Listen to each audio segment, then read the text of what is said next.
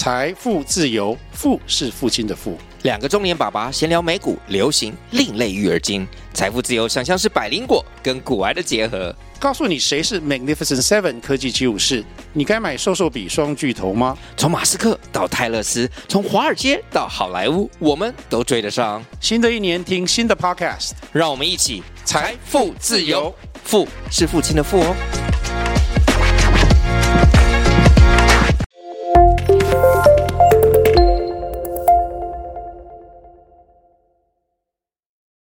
OK，好，欢迎收听 How is Jam Podcast，我是今天的其中一个主持人子君。本节目 How is Jam 是由 DA 交易者联盟共同主持的 Podcast 节目，会有每周的事件回顾，还有知名人物分享自身经验等等。那我们这一周啊，就是主题是就是请到我们的冰差的冰差的总监来跟我们就是执行一个 AMA。那呃，我们先简单来介绍一下今天另外一个主持人好了。就是我们另外主持人，同样也是我们 D D A 交易者联盟的 Co-founder，那是我们的职业操盘手 Vincent。Hello，我是 Vincent。对，然后我是子君，也是 D A 的 Co-founder 嘛。好，那我们就是废话不多说，就是我们先让我们今天的主人公来自我介绍一下，就是我们来邀请我们的冰叉投投研策略总监 Josh 来自我介绍一下。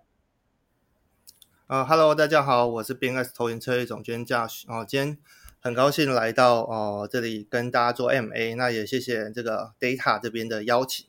那今天我相信呃 Data 这边有准备了蛮多问题的，那我看到他们非常认真，也去收集了一些就是呃他们呃 Data 里面有没有其他人有想要对我问的一些问题。那今天我都会针对这些问题来一一跟大家做一些解答。那在节目里面呢。啊，任何的问题的话，都可以透过主持人来对我做询问。那如果我在节目上没有啊回复到你的问题的话，我也可以在线下另外再做一些啊回复。那今天就让我们开始我们的啊 M A 吧。对啊，这是真的是很亲民哦，还愿意在就是结束之后还在线下就是回应这些问题。好，那我觉得比较有趣的问题就是第一个问题。就是过去 Josh 其实是 NVIDIA 的资深产品工程师嘛，对，那其实说真的是说，呃，从 NVIDIA 就是这基本上说也是最近也很红的，就是一只美股股票嘛，然后也也也勉强算是台湾之光。那那就是从一个 NVIDIA 的资深产品工程师，然后到后面就是呃，据我所知，就是一些像是呃。那个加密狗啊，然后老猫测三 C 啊，这之类的专栏作家，然后成为一个自媒体，然后接下来就成为一个呃，算是冰茶那基本上也是全世界前几大交易所的呃策略投研总监。那这这个过程是到底是怎么样去达到的？就是是有什么启发吗？还是说就是是有就是看到了什么东西，然后愿意去呃，就是去放弃本来 NVIDIA 的这个东西，然后跑来去做加密产业？哦，OK，我我觉得呃，这个过程其实对我来说还蛮有趣的过程。那首先，我之前是在呃半导体产业，就是 NVIDIA。那 NVIDIA 大家都应该都知道这个品牌，因为如果你你有平常有在呃买啊电脑的话，有在做有在玩电玩的话，应该都会知道，因为全世界大概有六十 percent 的 graphic 的 chip 是 NVIDIA 这边做呃生产的。那，市占率大概到六成，所以我们用的这些笔电啊，你常常会看到一个 NVIDIA 的 logo。那我之前在 NVIDIA 是担任啊产品工程师的这个职务。那我接触到 Crypto 这个产业大概是在一八年的时候吧，因为那个时候哦，我记得就是有一个一股那个挖矿的热潮，所有的人就是哦非常非常热衷挖矿这件事情，而且媒体也大肆的报道。那个大概就是上一轮。牛市的时候吧，那也是在那个时候哦，我开始哦，真的认识到 crypto 这一块，因为非常非常多的人来跟我询问说，哎，驾驶你可不可以帮我买显示卡？那我就觉得很奇怪，说为什么要透过我买显示卡？显示卡不是很容易买得到的东西吗？你去卖场都可以啊，三 C 卖场等等之类的啊，光华商场等等都应该都很容易买得到啊。那他们就说没有没有没有，真的很难买。那时候我才发现到哦，原来哦，crypto 这块引发的这个啊商机有这么这么大。那我就开始去啊研究了一下这个所谓的 crypto 这一块。那那时候大部分人都是来买啊 graphic card 来挖那个以太坊、以太币。那也是从这个时候，我开始慢慢的发现，哎，这块其实挺有趣的。那后来我从 NVIDIA 离职之后呢，其实我做的第一个工作跟 crypto 呃没有太大的关系，我做的可能是行销的这个行，我投入行销圈的，做了一些一些啊所谓的数位行销的工作。那所以行销的话，就包含我们现在常见的 Facebook 啊、Google 啊的广告投放等等之类的。那同时一边我因为我知道 NVIDIA 这边是很大的 crypto 的呃推手，因为大家都去买 NVIDIA 的这个 GPU 来挖矿。那我也对啊币圈产生了一些兴趣，我就开始经营了我的自媒体，我就开始写了一些科技类的，然后也慢慢写了一些跟 crypto 有关系的一些文章。那因为我是做行销公司嘛，所以我们公司有呃做一些 agency 的东西，有代理一些 Facebook 的一些广告产品等等之类的。那顺便我们也有做我们自己的自媒体。那我们自媒体的话，我们有自己家的那个布洛克，也就是我们的老猫。那老猫它的专长是做三 C 产品的一些开箱文。我相信大家如果有男生嘛，男生都很喜欢看一些开箱文嘛，因为。比如说，我今天要买一块显示卡，要某买某一个镜头，我都会想要去 Google 一下这个产品好不好用。那写文这个是我们家呃的老猫的一个专长，他很会很会写这些开箱文。那同时，他也是我算是我一个很重要的一个启蒙老师，因为。我原本是不太会写文章的一个人，那刚好我们家有一个资深的布洛克，及资深的主编，所以我向他学习了很多这种写文章的技巧。那也是他鼓励我说，我觉得你对啊，crypto 这块很有兴趣，那你也很花很多时间在研究。我觉得一开始你不要有太大的压力，你就把它当做记录自己学习的一个过程。那也因为他的鼓励之下，我就开始慢慢的累积我的这个网络上的这些文章。那开始越从越写越深入，然后开始到写到哦，越越来越多人认识我。那也因为呃我的呃区块链的这个自媒体经营的越来越成功，那后来我也去经营了呃我我们的一个 IG 叫做加密狗的。那这这个这个的话，就是相对在加密狗上面的内容会偏比较适合新手小白入门。那我在老猫车山西写的文章会稍微。就比较尖尖设一点，就适合呃中高级的玩家，因为这是一块两块的市场。那目前我们团队在 IG 加密狗也运行的很好呢，我算是比较算是 co-founder 的角色。那我们有我们自己的营运团队，那也因为这样子，让我有机会来进入到哦后面的这个更深入币圈的一些行业，比如说呃我因为我的自媒体受到大家的关注，那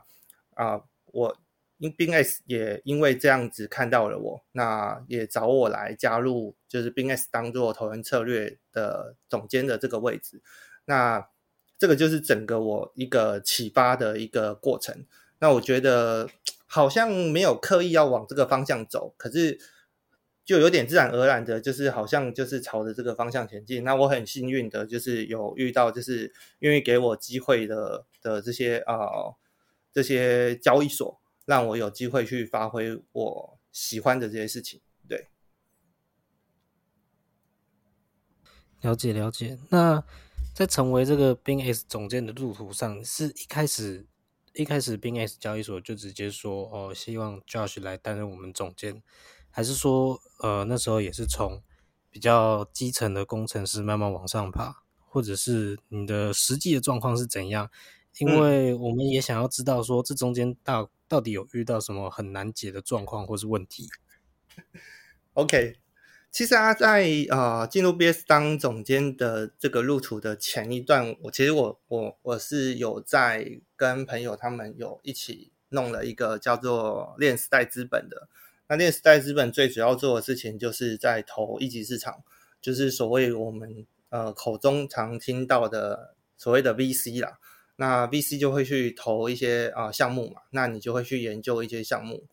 那在这个过程里面，我就常常会去拜访一些比较新创的团队，去听一下他们最近在做什么。那我们会去判断这个是不是未来的趋势，那去评估这个估值应该多少才合理，那适不适合做投资。那也是因为有了这一段的经历，那 b i n s 才会觉得说，哎，那。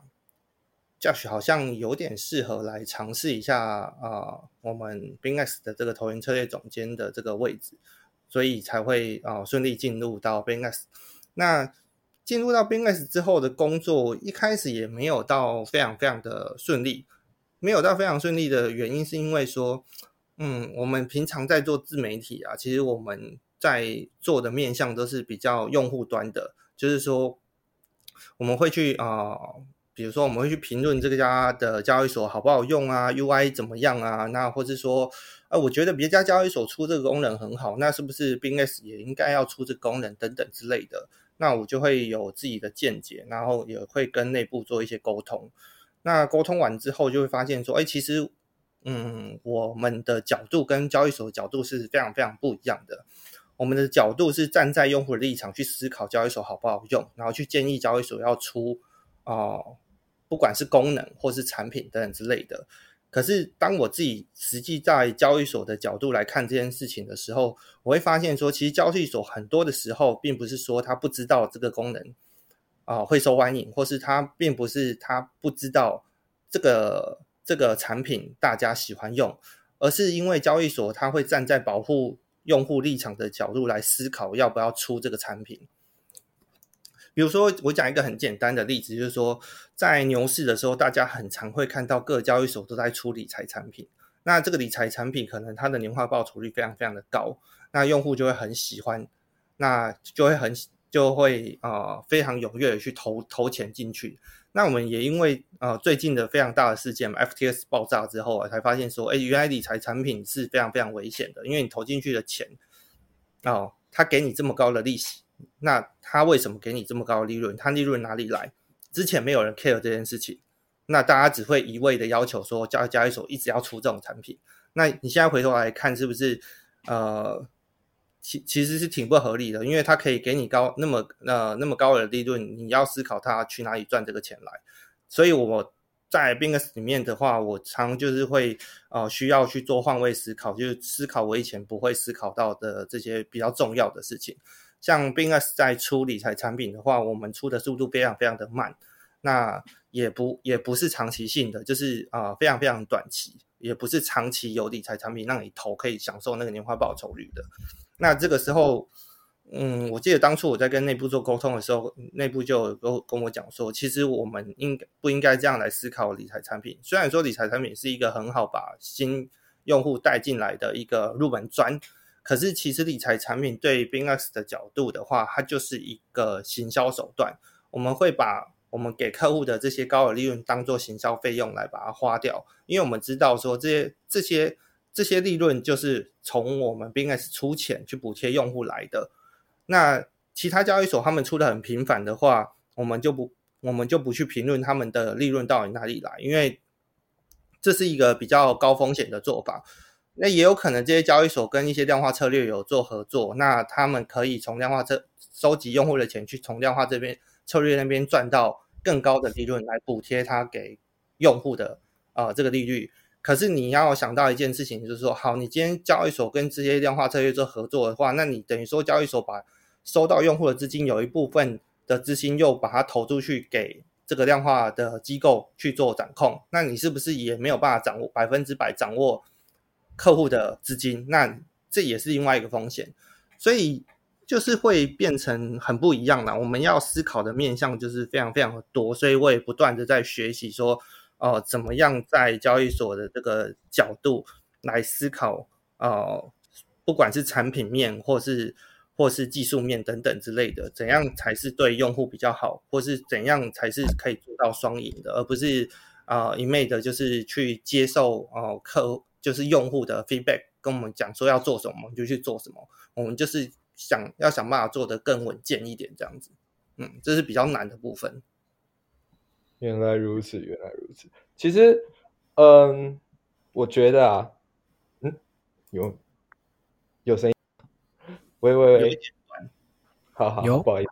好，OK，就是原就是说那个基本上说现在啊，所有所有的交易所去。面临说，就是这个呃，到底要不要去开指压的话，其实应该也是他们现在手上非常非常就是炙热，然后也非常必须要去解决的问题哈。那以 BingX 的角度来讲说，就是哎，他他去他他去专心做好这个合合约交易，其实也是还就是就是说。就是专心做好自己会做的事情，然后也把那个做得非常好。那其实也是，我是认为是说，也是 b X 在这波里面算是过得非常好的原因啊。对，那这边来说的话，就是 Josh 是身为说，哎，之前做过 VC，就是链时代资本，然后又是一些有做自媒体，像是老猫测三 C，然后加密狗这些，然后接下来又身为冰差的策略投资总监。那整体来说的话，其实应该也是有不少交易上面的经验的。对，毕竟是说，哎，就是交易所的高层嘛，那一定也是要了解说整个交易的原理。那有什么一些比较印印象深刻的交易，或者是一些很严重的亏损？那就像是我们之前上一集的 Alex，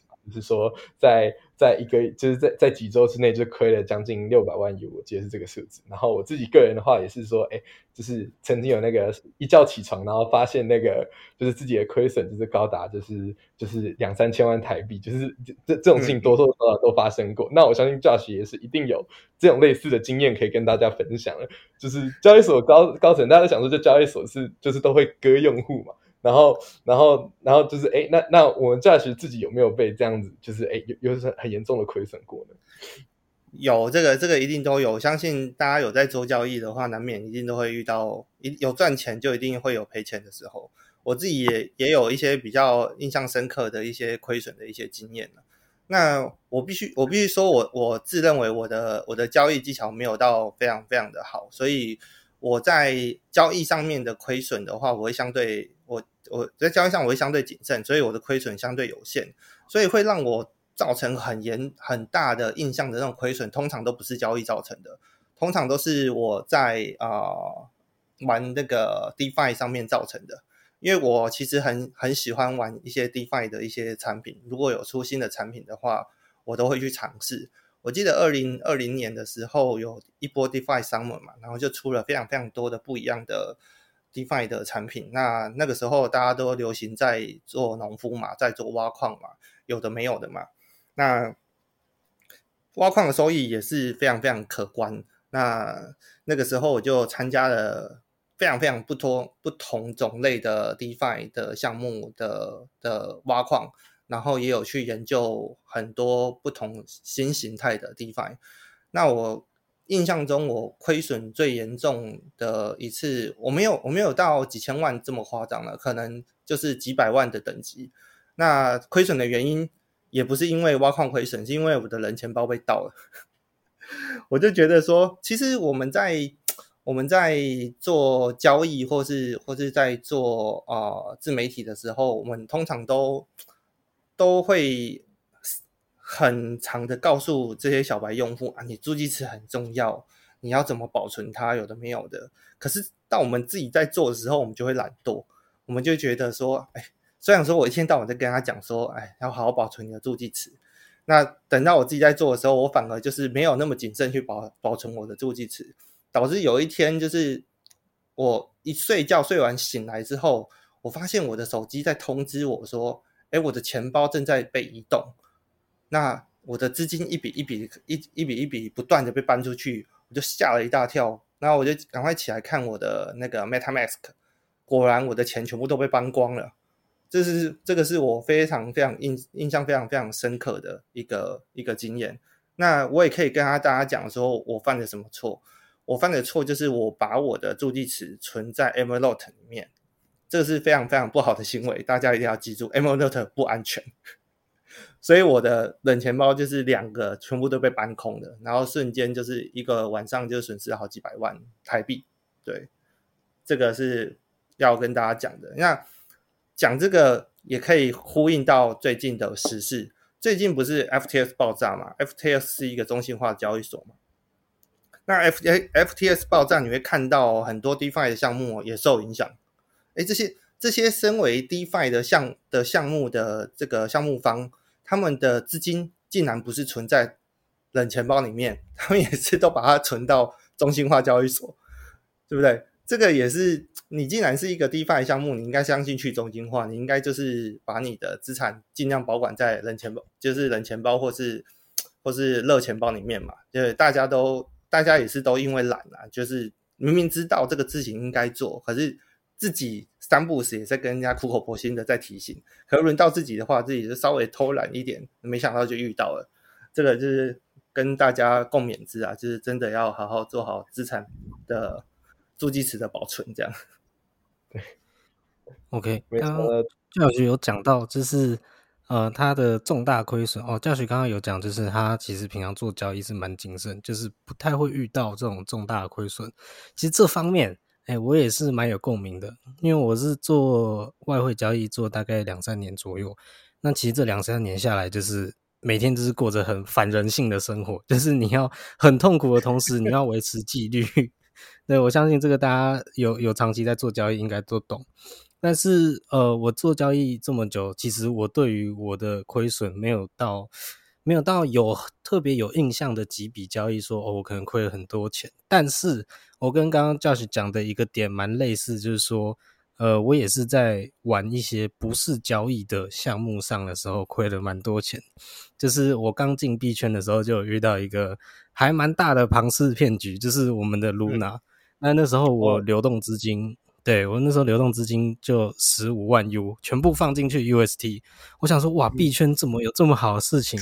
我在那边存股，每年可能四到六趴，然后存那个什么五零零五零啊、六二零八、六九二之类的。然后，可是我在这边却能拿到二十趴，那这不是很爽的一件事情吗？所以我那时候就直接十五万 U 流动资金都进去，然后我就亏了很大一笔钱，反正就是基本上就归零。因为那时候蛮惨是。我是放在币安质押，然后币安它质押是要两天解质押，嗯、然后我那一天是倒数两天质押到期，然后那一天它 UST 就开始跌到零点七，那时候我就想说，哇，我要赶快解质押，我要赶快卖掉，结果我就看到哇，质押跟我解质押到期是同一天，好，我就只能放着，就是我被迫躺平，我就躺在那边被那个被 Luna 割这样子。对，那讲到这个部分。对，算法稳定币其实也算是 Josh 的强项，因为 Josh 刚刚也有讲到，他其实蛮喜欢玩这个 DeFi 啊等等的，有新的产品推出都会进来玩这样。嗯，那圈内其实有一个称号，都会称呼 Josh 为“算稳先生”，就是算法稳定币先生。那 Josh 对这个会怎么看？为什么会有这个外号的出现呢？这个其实挺有趣的，就是。二零二零年的时候，哦，大概算算法稳定币出现的话，大概是在二零二零年的大概六七月的时候，第一代的算法稳定币叫做 Amplify，那它并没有大红。那大真的大红的话，是出现的大概在九月、十月出现一个项目叫做 ESD，哦，那 ESD 这个算法稳定币出现之后，整个算法稳定币开始被大家注意到。那也因为我就是刚才前面有提到，我很喜欢去玩 DeFi 的各种项目，所以 ESD 出来没多久也被我注意到，我就有去玩。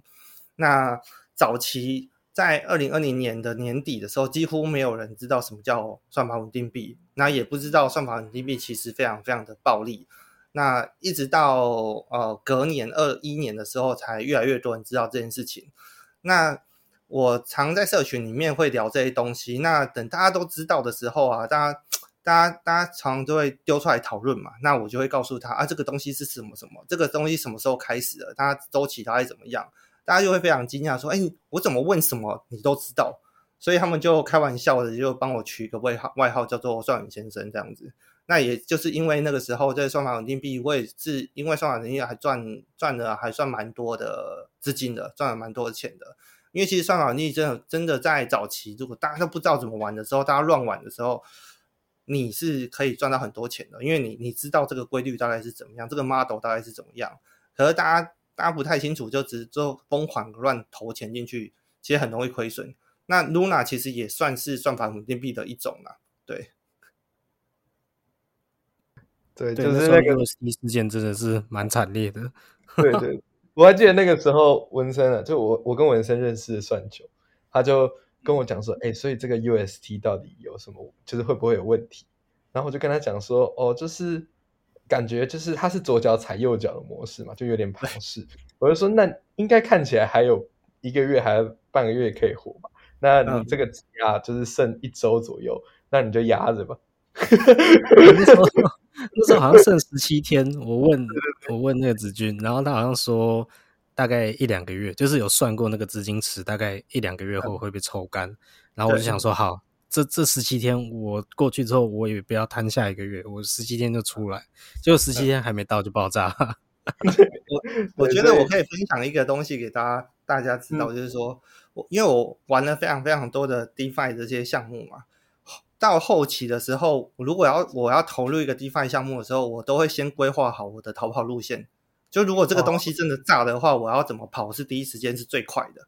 所以变成说这个东西很重要。那像是 Luna 那时候爆炸，其实我也有很多钱在 UST 里面。那我第一时间我的逃跑路线，我就是跑到交易所去空 UST 这样子。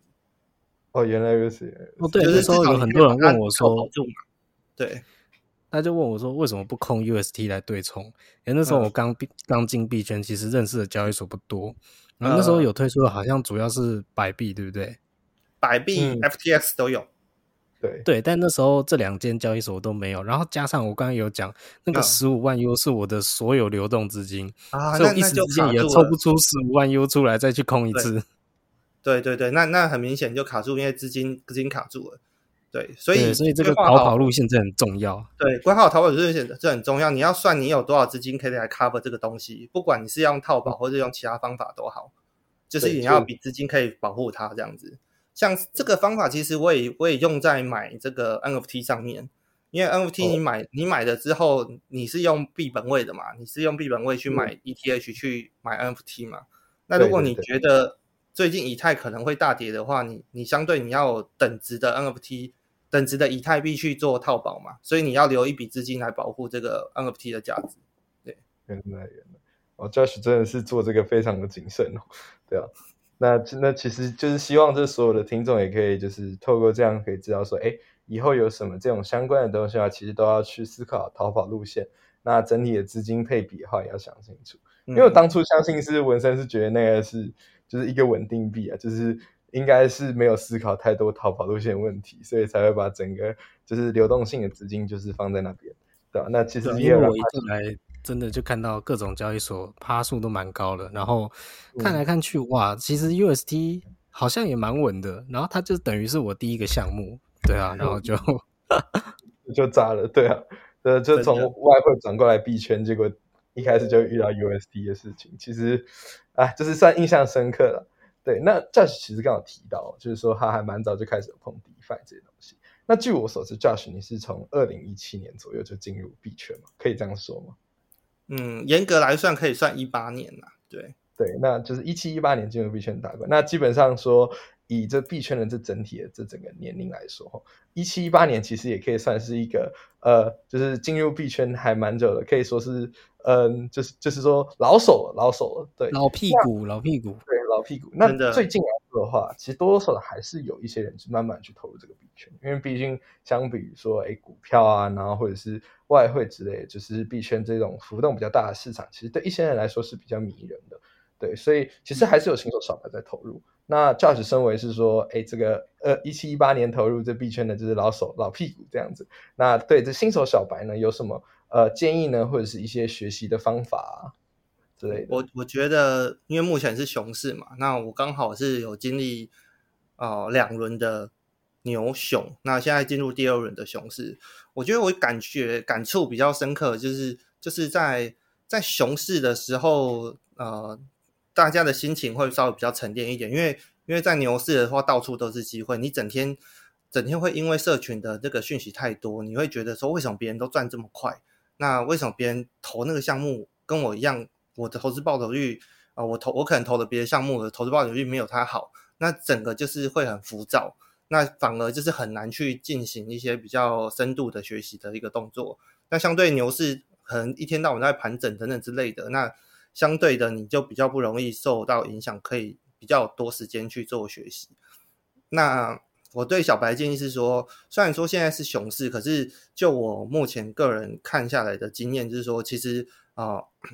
熊市这在打底的时候，你可以赶快去啊，把你啊欠缺的一些。经验跟知识都可以补足，那也不要因为熊市就不去开单，因为你如果熊市不去练习开单的话，你到牛市的话，你还真的没有办法马上上手。那我觉得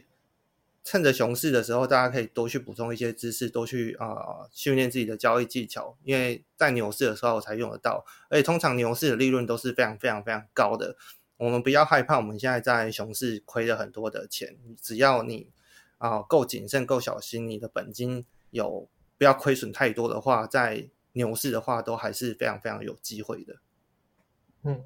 对，确实就是有点像学费先缴的概念，就是说，对，哎，其实大家在成为一个交易者之前，或者是无论是你是不是交易者，你是个投资者，就是有触碰任何投资产品的人，所以你在交易这个产品的时候，就是要历经一段还蛮长的学习过程。像我一开始我是从台股开始做投资的，那个时候其实台股就是有流传一句话，那 actually 我忘记怎么讲，可是就是大概的意思是说，哦，就是第一年啊，就是大家都是亏的。那可是没关系，那第二年年你能打平就很厉害，那第三年你开始盈利的就是非常厉害这样子。所以其实一开始大家都要试着去做一个缴费、缴学费的动作。那其实熊市这个市场就蛮适合去做学习的，因为整体来说的话，就是第一个是说盘面的流动性就是没有这么高嘛。那这当然说就比较不会像牛市那样子就出现一路疯涨的那种状况。对，可是问题是说，哎，在这趁这个机会好好的去沉淀自己去学习。然后可以等待下轮牛市的一鸣惊人，其实是非常重要。那基本上很多人都是靠是说，哎，过去就是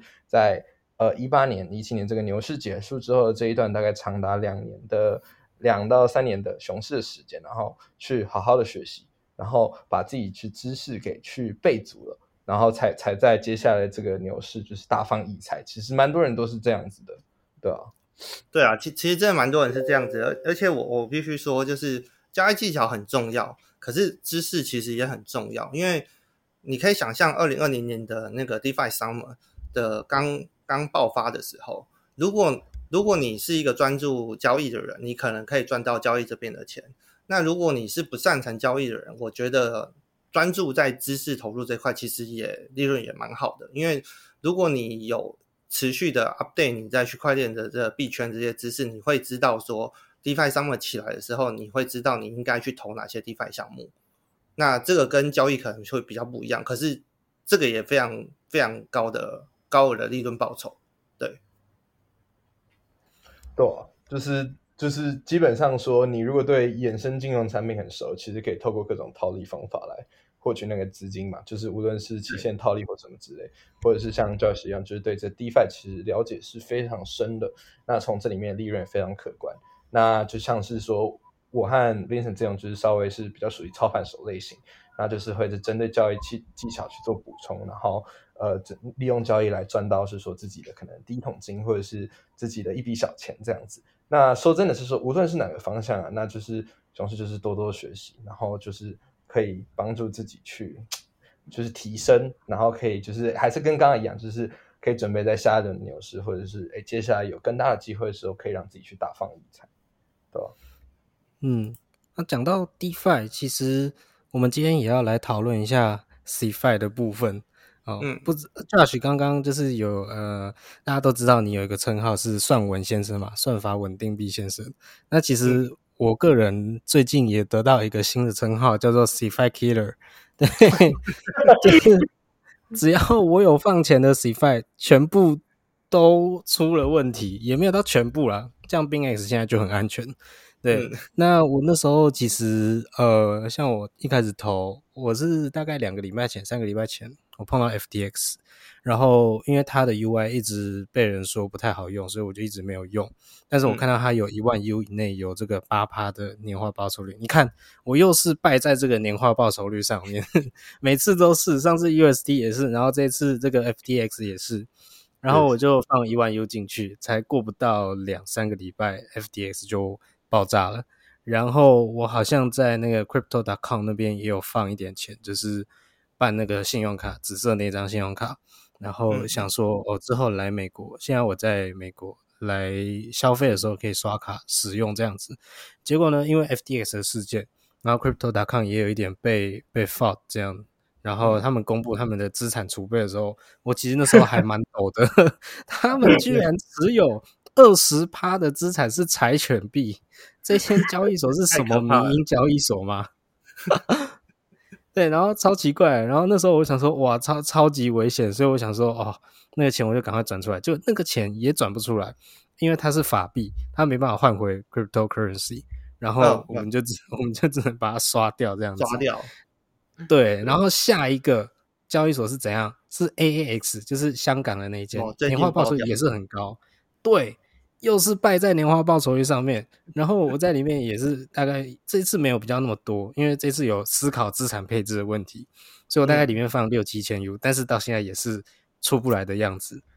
然后呢，嗯刚刚聊到了 JPEX，也是我也在里面也有放一点点资金，哦！对，然后它也是有一点快出问题的感觉，就是现在开始大家风头就跑到他那边，这还没有完，还有 Sticker，我在里面也有放钱，然后 Sticker 跟 XY XY Finance 就是在呃宣称他们在 FTX 上面损失大概一千多万美金的部位，反正嗯。我这个称号最近得来的真的不是呃名不虚传，真的很惨。对，那像 FTX 暴雷事件啊，其实所有的中心化交易所都开始准备那个 POR，然后给他们的客户看。然后，身为冰叉总监的 Josh，在这嗯上面你会怎么样去看待这整件事情？其实我我必须老实说，F FTS 暴雷这件事情呢，真的有点像黑天鹅，因为因为如果你在一个月前跟大家讲说 FTS 会倒，因为应该是几乎没有人会会去相信你的话，会觉得你是白痴。老实说，真的是这样子。确实，那没错，嗯，那 FTS 它这次呃暴雷之后，因为其实它财务很不透明嘛，它它可等于是自己自己的两间公司去借去借钱，然后把自己的债务弄到负债这样子。那这个其实是外界看不到的的事情，所以他也是因为他的财报被被呃我外露才会被发现，不然其实可能我们都不会觉得说 FTS 竟然可以呃有有借出这么多钱给阿拉梅达，导致说它的流动性这么的不足。那从这个事件上，我们可以回来可以看到一点，就是说，FTS 它一直在做一件事情，就是它长期在提供这些哦稳定币一个算是还不错五到八趴的这个利率。那以前大家都不会去想说你这个啊、利率到底是哪里生出来的，是不你为什么可以一直补贴？大家都不去不不不 care 这一块。那相对的，现在大家啊、越来越知道说，其实这个就是交易所的亏损，这个要认真去看待，说它所给出来这个利率到底合不合理这件事情。我相信这个是好事，这个也是健康的，因为这样子也可以淘汰掉一些就是比较劣质的交易所啦。因为很多交易所其实都是靠着高利率来吸金，然后用后金补前金的方式来维持它的运作。只要你不不把资金提出去的话，它就不会有问题。那这一次的黑天鹅事件，也让我们开始反思一下交易所对用户的资金的呃保管上面有没有去不当挪用这件事情。那又回来最近发生的一些状况啊，最近很多交易所都开始陆续的公布大家呃他们的冷钱包里面有多少的储备资产啊等等这件事情。我是我个人是觉得这个呃象征性的意义比较大，实质性的意义不大，因为其实每家交易所它所保管的资金量体都不一样，所以它公布它的储备资产，呃，可能有些的储备资产很高，然后 BTC 很多，以太坊很多，可是你并不知道实际上它的用户存的资金量是多少嘛？如果它公布的储备资产有十亿，那说不定它用户存在里面的资产是三十亿，那它十亿也感觉非常不够啊。所以我觉得冷钱包这种东西，它的储备资产有多少，就是看看就好，因为没有太大的实质意义。反而是现在大家的趋势在做这个 Michael Tree 的这个储备资产证明是比较有意义的，因为 Michael Tree 它是透过加密的方式，可以让用户去查说他的资金有没有被交易所挪用。那这个才是用户最关心的嘛。其实用户关心的，他关心的不是说我这个这这些交易所它的储备资金有多大，用户担心的是这家交易所有没有有没有把我存进的钱领走，去别的地方做转投资，或是借给别人，这个才是他们最在意的。那这也是 BingX 目前在做的事情。BingX 在目前应该应该还有几个哦，应该在这个月就会公布我们的 Maker Tree，让用户可以透过 Maker Tree 的这个方式去查询自己的资产有没有被交易所啊不当挪用啊，你可以确保你的资金是啊安全的存在交易所里面，没有被挪用的。我觉得这个才是用户最在乎的事情。那这个也是 b i n s 目前正在努力做的一件事情，让啊资产更加的透明，让用户可以有信心的啊有信心跟有权利去知道说他们的资产是在交易所没有被挪用的。对，嗯，对，这这这其实蛮个真的蛮重要了。对对对，我自己是呃，就是也也也是很谢谢，就是 Josh 很愿，就是冰叉那么愿意去为用户着想，然后出这个东西能够让大家看到说，哎，我们自己的资金有没有是去被交易所去恶意挪用，就是跟 FTX 一样嘛。好，那这边的话就是我们大概简单就是准备了一个访纲就到这边。可是我们有另外再收集几个问题，就是就我们的底下用户是说，哎，对于 Josh，然后身为我们能够身为我们就是 D D A 就交易者联盟和 How Exchange 嘛，我们能够请到就是冰叉的总监来上我们的节目，其实就是就是就蓬荜生辉啊，就是非非非常的非常的就是感谢 Josh 愿意上来。对，那大家也有蛮多各种的问题想问。那第一个话，其实是算是我个人就是想问的问题哈，就是因为其实我自己也有在使用冰茶，然后呃，我们我我们就是底下认识的朋友啊，还有用户啊，其实也是蛮多，就是都有在使用冰茶。那基本上交易的体验是蛮好的，可是一直都有一个被为人诟病的问题，就是冰茶的话，它其实在交易的时候会有点小小的滑价。那就想问一下，就是 Josh 就是身为冰茶的，就是策就是策略投研总监嘛，就是说一定对这个就是很了解。那说就是可以请问一下，就是哎为什么会有这个滑价的问题？OK，这边的话我可以跟大家讲一下，因为哦，BingX 的话，其实我们是一个专注合约的交易所。那也因为我们啊专注合约的话，我们其实还有我们另外一个蛮重视的地方，就是说我们我们强调我们是友善新手的交易所，所以我们有推出一些。很多的一些功能，就是让小白也可以比较容易去上手的一些功能。那就合约的方面的话，其实呃，BingS 有有两种合约，一种是标准合约，一种是专业合约。那标准合约的话，它是用市价去做成交的。那也因为我们要把标啊我们的标准合约可以快速的做成交的这个这这件事情做好，让使用者体验更好，让小白可以。很轻易的做使用的话，其实我们做的方式是我们是做聚合，所以我们 BingX 有一部分是做聚合。那在这个这个方面的话，因为要让使用者体验很好，他可以马上的试驾成交到他想要买的啊这个建仓的这个部位，所以呢就会牺牲掉一点深度，所以就会如果真的在这个标准合约下的量真的太大的话，就会有比较。严重的滑价出现，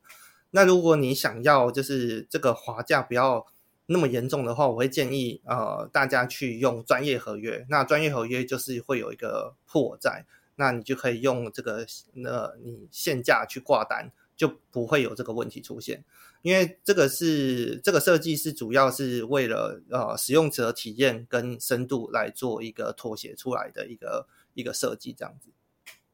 嗯，了解了解，就是基本上就是也也是为了用户体验着想啊。对，那那讲到用户体验，就是冰叉现在其实主推的这个跟单服务，真的也是做的蛮不错的。但是想知道一下，就是 Josh 这边对于跟单服务的看法，因为其实以用户端跟以交互交易所端来看这一件事情，应该角度会有蛮大的不同。那其实冰叉的交呃跟单服务虽然已经做的蛮完整，但其实呃不知道面对极端行情的时候，可能交易员有在开单的时候，他如果造成比较大的滑价，他们会有什么解决方法，或者是说呃冰差呃 Josh 这边你觉得你们的跟单服务这边相对于其他交易所它的优势是什么？OK，呃，首先就是面对极端极端行情的话，我想我想呃。你会，你可能会就是有一点那种做市商的问题吧，因为如果极端的单边行情的话，其实其实做市商会是它必须要承接的单，它是会有点亏损的嘛。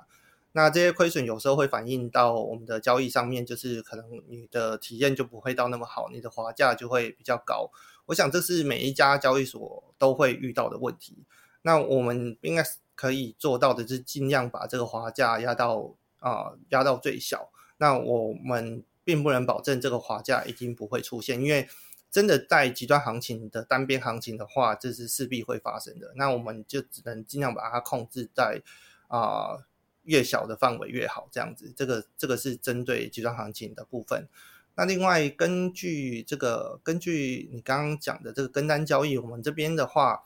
，BINS 的跟单交易其实啊做的非常非常久了。那也因为我们做的时间比较长，所以我们的 UI 也好，我们的呃呃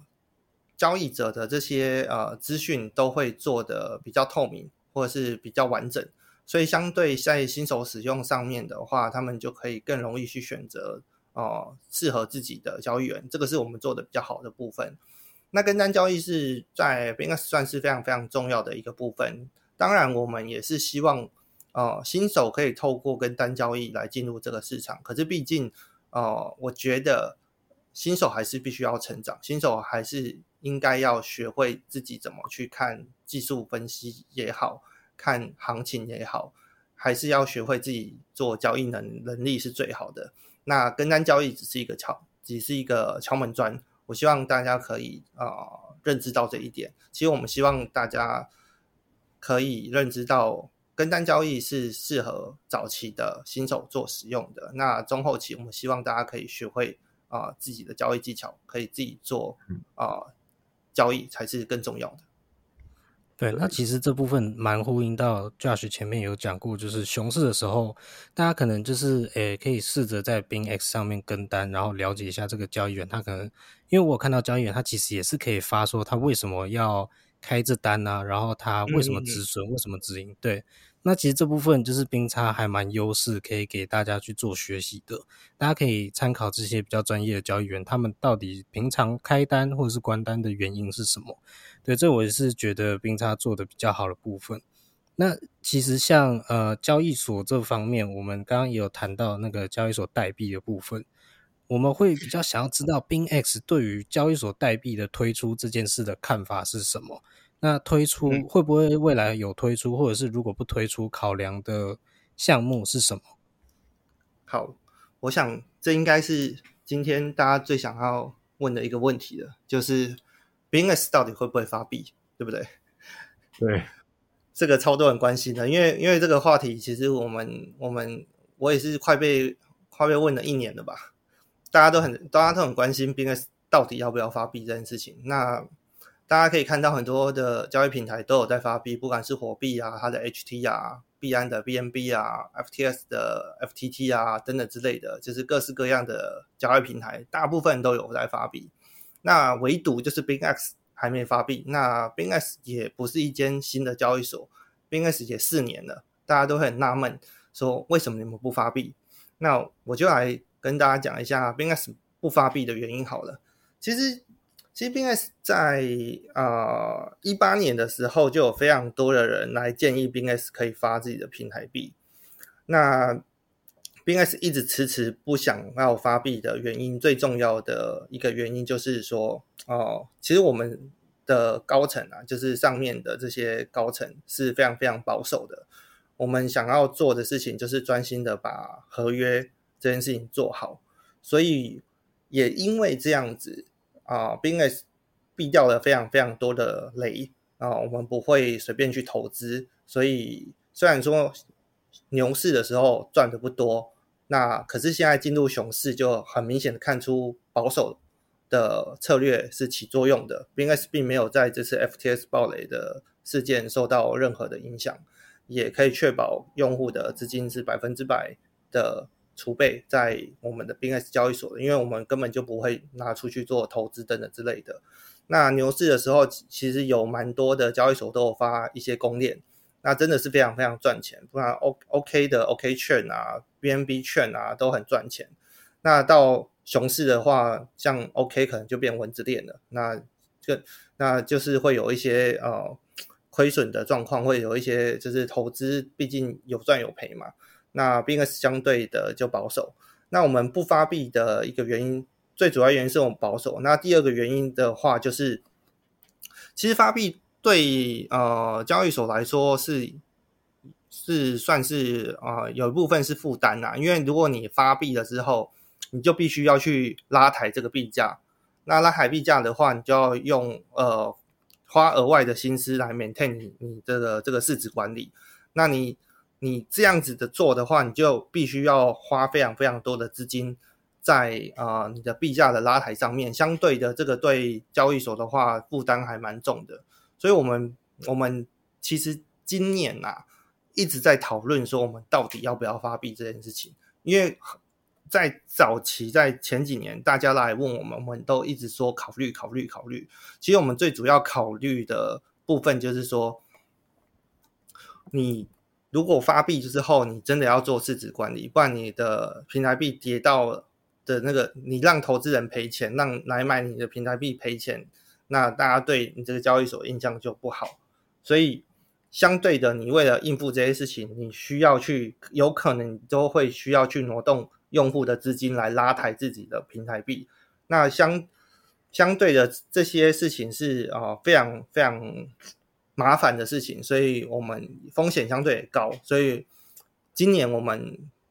确定我们就是不发币了，因为主要考量还是还是我们不想要呃偏离本业，我们想要就是把合约这件事情做好。虽然说发币可以让我们赚很多钱，可是我们觉得后续要 maintain 的成本。相对是更高的，所以你可以发现，BinS 的产品其实不多，相较于其他的呃平台，他可能什么都做，他 Launchpay 也做，然后他理财也做了一堆，然后不管是长期、短期的，就一直一直一直在出，都没有停过。可是 BinS 并并没有这么多元的产品，这些都是我们的呃经过思考之后所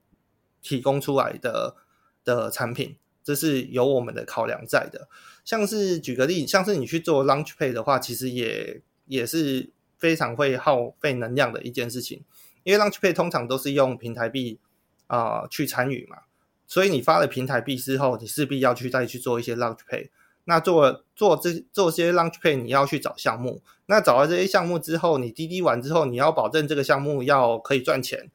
不然你这个平台 Launch 的这个项目都在赔钱，人家就会开始骂你。那你为了要保住你的名声，你又要投入更多的资金去做拉抬，所以这些对我们来说，我们感觉都是不健康的，而且风险很高，所以我们就决定不发币了。这个是我们不发币最重要的原因。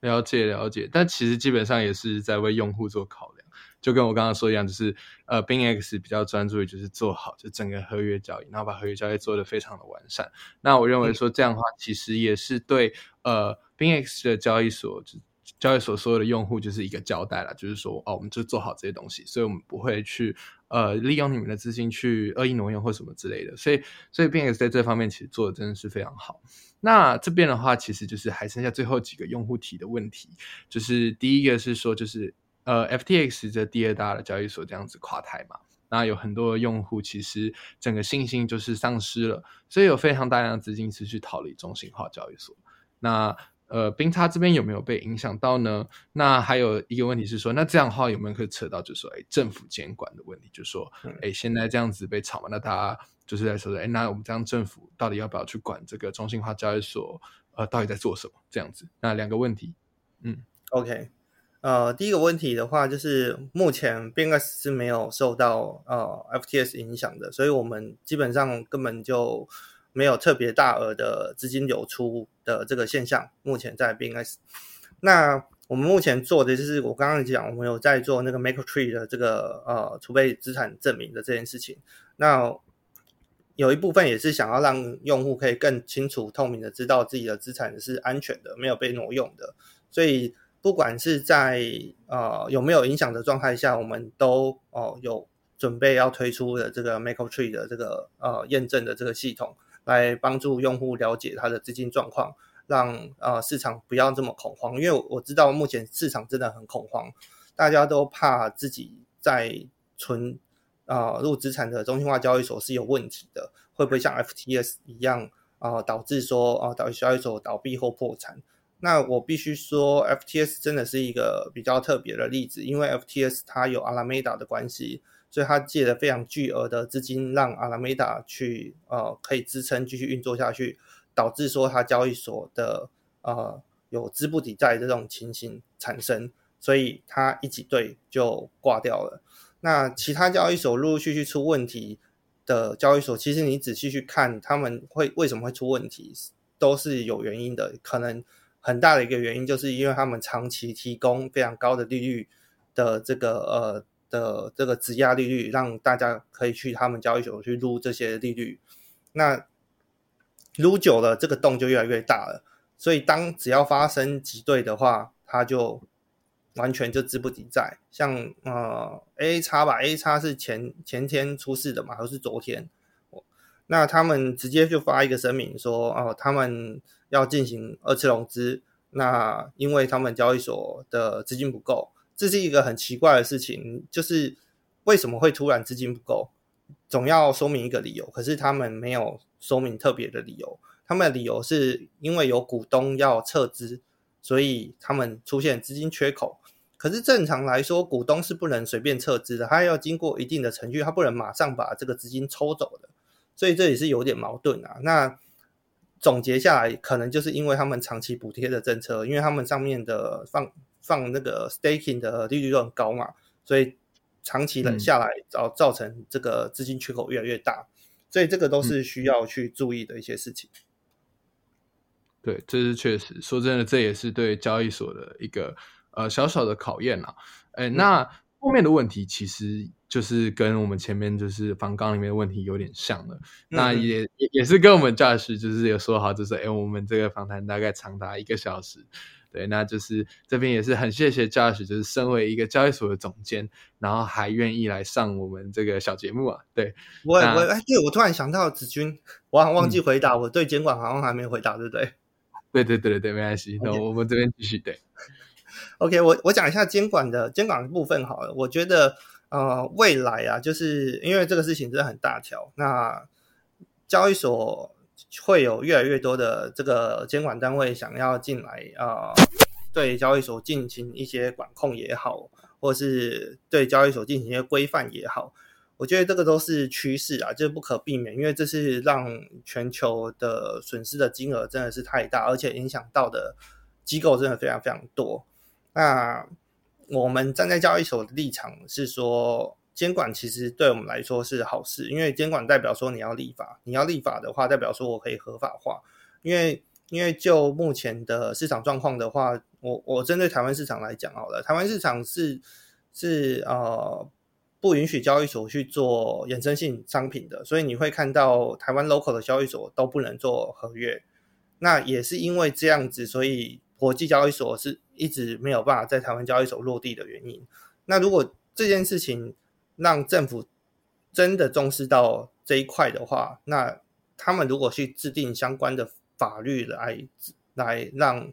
呃合约商品可以呃有一个呃条例可以做控管的话，那相对的是可以帮助国际交易所落地在台湾的。所以我觉得监管的是让一个东西进入主流的一个步骤啦，不一定说监管一定就是不好，就是因为这个东西越来越大，大到。大都会影响到非常非常多人，他才才还需要监管。那另外一个方向来看的话，就是因为它会影响到很多人，代表说这个东西要进入自由市场了，所以反而是一个比较好的一个征兆。对